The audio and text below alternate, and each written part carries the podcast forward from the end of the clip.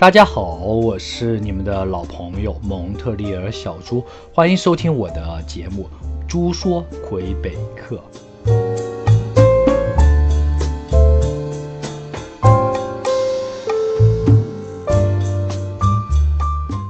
再一次谢谢你们对小猪的支持，猪说的很多朋友对小猪的反馈，啊，说都鼓励小猪，同样也是鼓励小猪说继续下去。今天呢，小猪也和大家聊一聊蒙特利尔，聊些什么呢？了解未来，了解聊一点小猪心里的蒙特利尔，以及未来的魁北克。小猪说曾经写过一篇文章，啊，是啊，是大数据，当然是自己主观写的。说深度分析蒙特利尔未来五年以后的华人生活规划以及动态。这篇文章里边呢，啊，积累着满满小猪对蒙特利尔的热爱，对魁北克的的喜欢。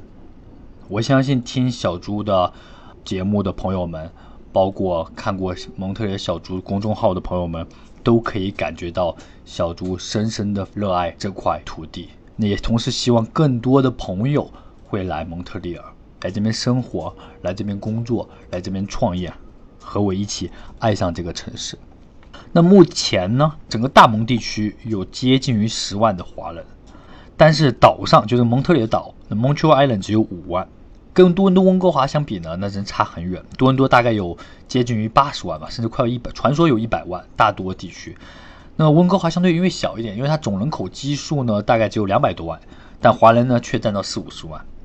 而大蒙呢，加拿大目前是排名第二的城市，人口来说四百多万，但总数只有九万，所以基本上，人家说蒙特利尔华人多，其实真的是很少，少的挺可怜的。但未来呢，小猪预测，随着我们蒙特利尔整个社会国际地位以及教育啊，以及知名度也越来越壮大，呃，越来越多的人会来蒙特利尔。未来呢，小猪会觉得蒙特利尔的岛上的华人人人口基数，未来五年哈会达到十万，啊，会翻一番。那整个大蒙地区呢，包括喇叭还有南岸啊，南岸呢再也不是以宝莱沙为中心，可能会以康迪亚为中心啊，就是再过去的南边，然后还有拉巴黑为中心扩散。岛外的华人呢，可能会在十到十五万甚至更多，因为岛外它的区域大。所以整体来说，未来五年呢，我估计我们华人的华人数量会翻三番，达到三十万。那新增的几个华人会多的地区哈，小朱这边可以说一下。目前来说呢，华人多的地区只有唐人街啊，还有就市中心南岸的宝莱沙、博萨了，华人会多一点。平均大概我估计华人数量在一两万左右。那未来呢，以现在的发展呢，首先拉萨以干安根尼奥为地区为发展的，这会成为一个很。为中心啊，这个地方呢，现在呢已经开始有奶茶店了，很多中餐馆也开始起来了。就是绿线做到头啊，那那个安根纽地铁站一出的嗯出来的地方啊，在拉萨地区，我觉得未来是一个可发展的地方。西岛由于西岛的教育资源非常好啊，阴区，而且呢教育也好。据小猪的小猪内部消息哈，已经有几位福建大亨开始在。筹划西岛的大型华人超市了啊，具体地址呢，小猪这边不方便透露啊，呃，但是我相信未来以 Baconsphere 或者是以 DDO 为中心，大量的华人开始会成为华人中心。那中部的话呢，毫无疑问，明珠小区一直是大家觉得说华人看起来相对来说多一点地方，其实也只有百分之二、百分之三。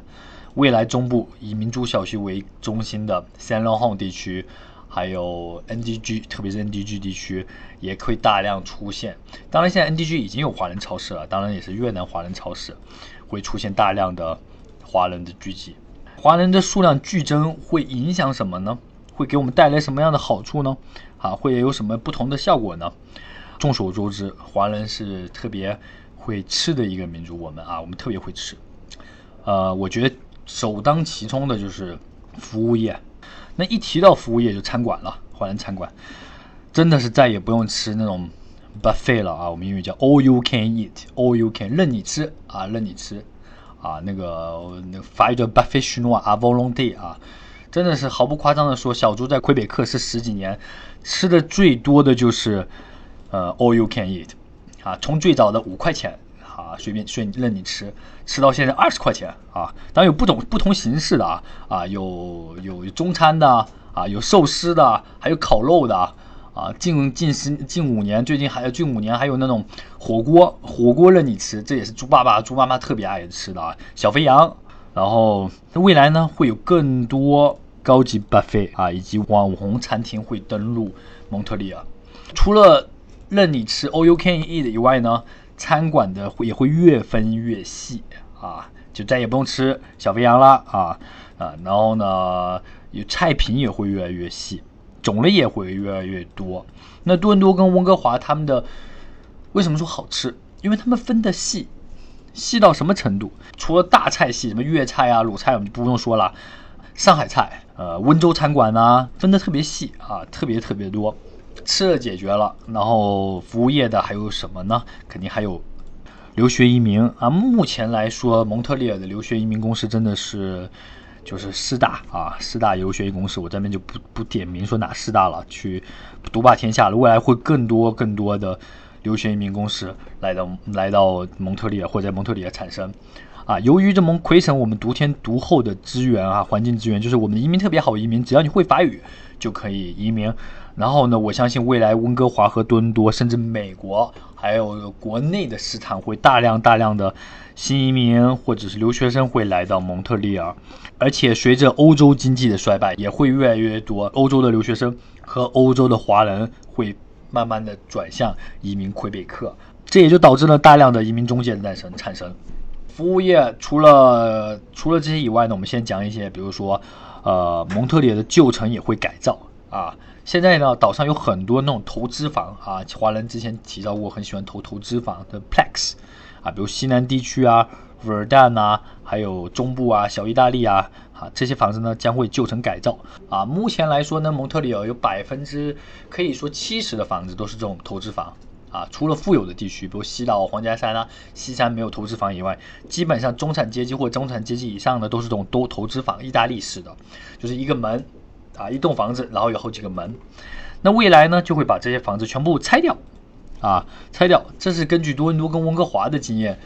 那被拆掉的房子呢，开发商呢会以两倍甚至更高的价格赔给房东，啊，那拆掉以后干嘛呢？就会盖高级公寓，啊，比如高高级公寓，比如说安吉尼奥那边，就是刚刚我们提到的绿线道头那个地方，现在不起了很多高级公寓嘛，比如说 EQ 八呀。Opus 啊，它以前它的前身以前都是投资方，那为什么这五六年就突然火了呢？那个安根诺那个地铁站在那边存在了有五六十年年了，已经大概就从奥运会的时候就已经产生了，就是因为人口基数啊，人口人口的不断的增长。导致那个地方呢，现在开始拆房、旧城改造。那未来呢，主要出相信蒙特利尔也会大量的投资房，慢慢的被开发商拆掉，的取而代之呢，就开盖高级的公寓。市中心现在基本上已经没有地了，我觉得该拆的都拆差不多了。那市中心拆完了，那该拆哪呢？那就拆沿地铁线的附近开始拆了。其中最火的就是 Griffin Town 啊，Griffin Town 也开始拆了。在国内北上广没有赶上拆一代的朋友们啊，拆二代的朋友们啊。你们的翻身机会就在蒙特利尔，在这房子拆之前啊，是时候可以切入的时候了啊！小猪可以透露点小秘密，小猪也有也有一些投资房，也期待的可以被拆迁啊，成为拆二代，从此以后走上高富帅之路。除了旧城改造以外呢，大型的华人房地产公司也会产生。目前蒙特利尔的华人房地产经纪也就一百多位，应该是两百位没到。啊，跟多伦多、温哥华比起来呢，真的是活在温室里边。多伦多房地产经济，我觉得少数有以华人的话有一万多位，整个魁北克华人房做房地产的经济也就一万多位，整个温哥、整个多伦多华人做这行就一万多位，温哥华就更不用说了，呃，没有七八千有，估计有也没有一万有七八千。房地产市场肯定未来是大好的，毫无疑问，重点就是学区房。我觉得除了西山犹太人聚集的地方以外，华人基本上应该把好的区域基本上都应该占领了啊。我觉得拉萨就不用说了，刚刚我们之前提到的安吉纽啊，呃，西岛我觉得至少应该有三成到四成左右，未来十年会把华人被华人给占领。黄家山现在据业内朋友透露啊，黄家山基本上就是一套房子放出来，立马就中国人接盘啊，就中国人接盘，就出来一套啊，基本上就一个好的房源有十到二十几个华人盯着啊，不管是国内的新移民也好，还是当地的华人也好，华人的房地产公司会越来越多。我相信也会出，就是出现像多伦多那样，啊，我听朋友说，多伦多华人房地产公司，一个华人房地产公司里面有七八百个华人经纪，啊，听起来是不是很恐怖？在魁北克我们都不敢想象的。那房地产好了，那就包装公司也会起来了。什么叫包装公司？啊，就是说把房子设计的漂漂亮亮的，啊，然后呢方便拿到市场上来卖，帮华人做软装啊。目前呢。那软装这个市场来说，在蒙特利还是比较比较落后的啊。还有一个就是十大银行啊，目前啊，目前国内中国银行、工商银行、建设银行、投资银行已经在多伦多、温哥华已经设点了。然后在多伦多、温哥华，包括美国很多大城市，你只要购房的话，即使当地的加拿大银行不给你贷款啊，中国的四大银行都特别愿意给你贷款啊。我想现在已经呃，小朱也了解到好像。工商银行已经开始在这边已经已经设点了。前两天那个中国移动，移动也来了蒙特利尔，就一个卡手机卡，同时呢你可以拥有中国号码，也可以拥有蒙特利尔号呃号码。那未来呢就金融衍生品以及房屋的贷款也会得到提高啊！真的是祖国的强大，让我们华人在海外越来越幸福。小猪在国外已经二十一年了，二十年前你们知道小猪？猪妈妈、猪爸爸沟通打个电话是怎么的吗？还有微信？你开玩笑没有？买电话卡，大家相信吗？十几二十年前，十刀十刀买一张电话卡只能打十分钟啊！那个我记得很清楚，什么莲花卡，你得还得跟刮刮卡一样的，你知道吗？买张卡，然后刮刮刮了以后呢，再输一大堆的那个密码呀、转接啊什么的，那转到了，然后再拨来接通。每次猪爸爸、猪妈妈接到电话以后，长话短说，说完以后就。第二句话就说：“儿子，不要浪费钱了，快点挂电话吧。”真的是这样，祖国越来越强大，海外华人的生活越来越好。服务业呢，奶茶业，我这边得提到一下啊。早在十年前的蒙特利尔都没有奶茶喝，就想喝一杯珍珠奶茶，你们大家可能都没有感觉说喝珍珠奶茶的幸福哈。这小猪对珍珠奶茶的感情啊，真的是啊，真的是一喝一杯都可以流出眼泪来，我相信。这这是一种幸福啊！可能你们觉得就是啊，出国要多喝星巴克啊，多喝 Tim Horton 啊，多多喝 Second Hand 啊，每天上班喝，下班喝，天天喝，已经没有人毫无感觉了。喝咖啡，喝 Latte，喝 Espresso，喝 Cappuccino，甚至喝大冬天零下二十度拿一杯温暖的珍珠奶茶。我不是为奶茶代言啊，小猪不是奶茶哥，但是拿在手上是多么一件幸福的事情。那目前呢，奶茶越来越多了啊。越来越多奶茶店有了，我相信未来每一个社区都会有一个奶茶店的。蒙特利尔的华人二代啊，中文相对相对来说都比较会弱一点，为什么？就是因为中国华人的补习班会比较少啊。近五年，孔子学院越来越多的华人的中中文文化艺术国学啊学校也慢慢诞生了。未来，蒙特利尔二代华人的法语跟英语以及西人的文化。啊，可以学得好，同时呢，也保留我们传统的中华文化啊啊，可能中文写可能是比较难了，但是看或者听或者说，我相信是不成问题的。华人医生诊所这个小猪一定要提到啊，一直以来啊，魁北克本来医医疗就相对来说比较比较缺乏哈，这不是魁北克是加拿大，因为免费医疗嘛，体系嘛，哪都是挺缺的，挺缺医生的。华人医生更缺，特别缺，啊好像二代现在基本上小猪认识的二代的孩子基本上不是医学院就是法学院，啊，就是一都基本上都是未来就是可以当医生，至少将呃专科医生我不敢说，但家庭医生我觉得问题不大，都没有什么大的问题，啊，正规的华人的 pharmacy 就是药店会越来越多，小伙伴们再也不用担心为买药啊。以及描述症状而痛苦了，啊，华人的医生或药师绝对可以理解你的要求。嗯，即使小猪我们在海外生活了十几年了，有时候专业的医疗术语确实是也比较难表达。大家也不用大老远的跑到唐人街去挂号看病了，啊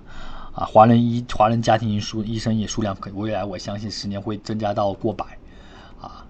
提高我们华人的生活质量，啊，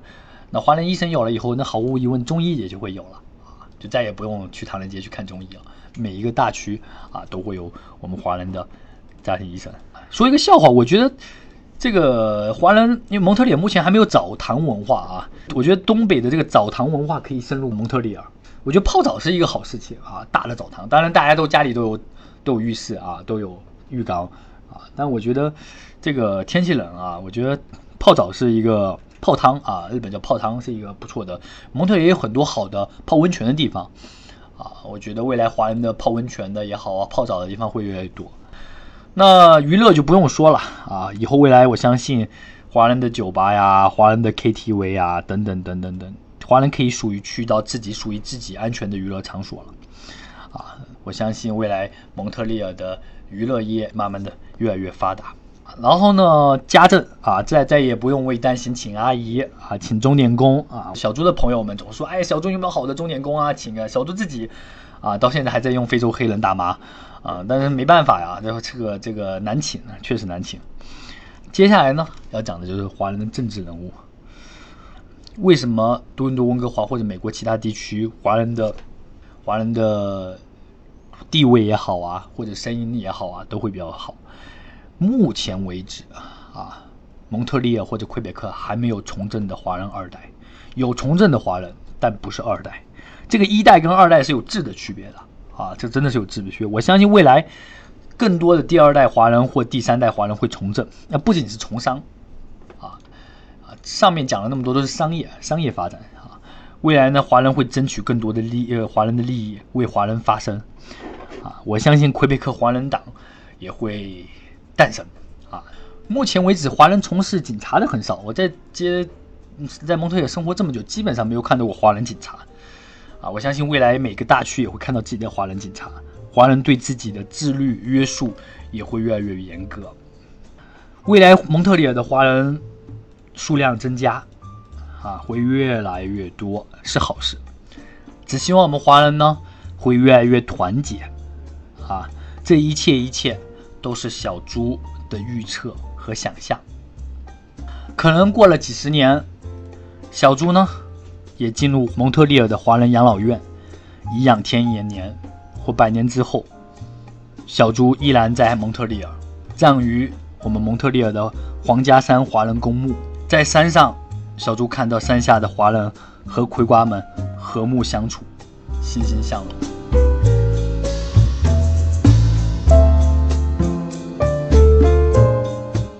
如果您对节目有任何的建议和意见，好，欢迎各位在节目的右下方留出私信，谢谢大家。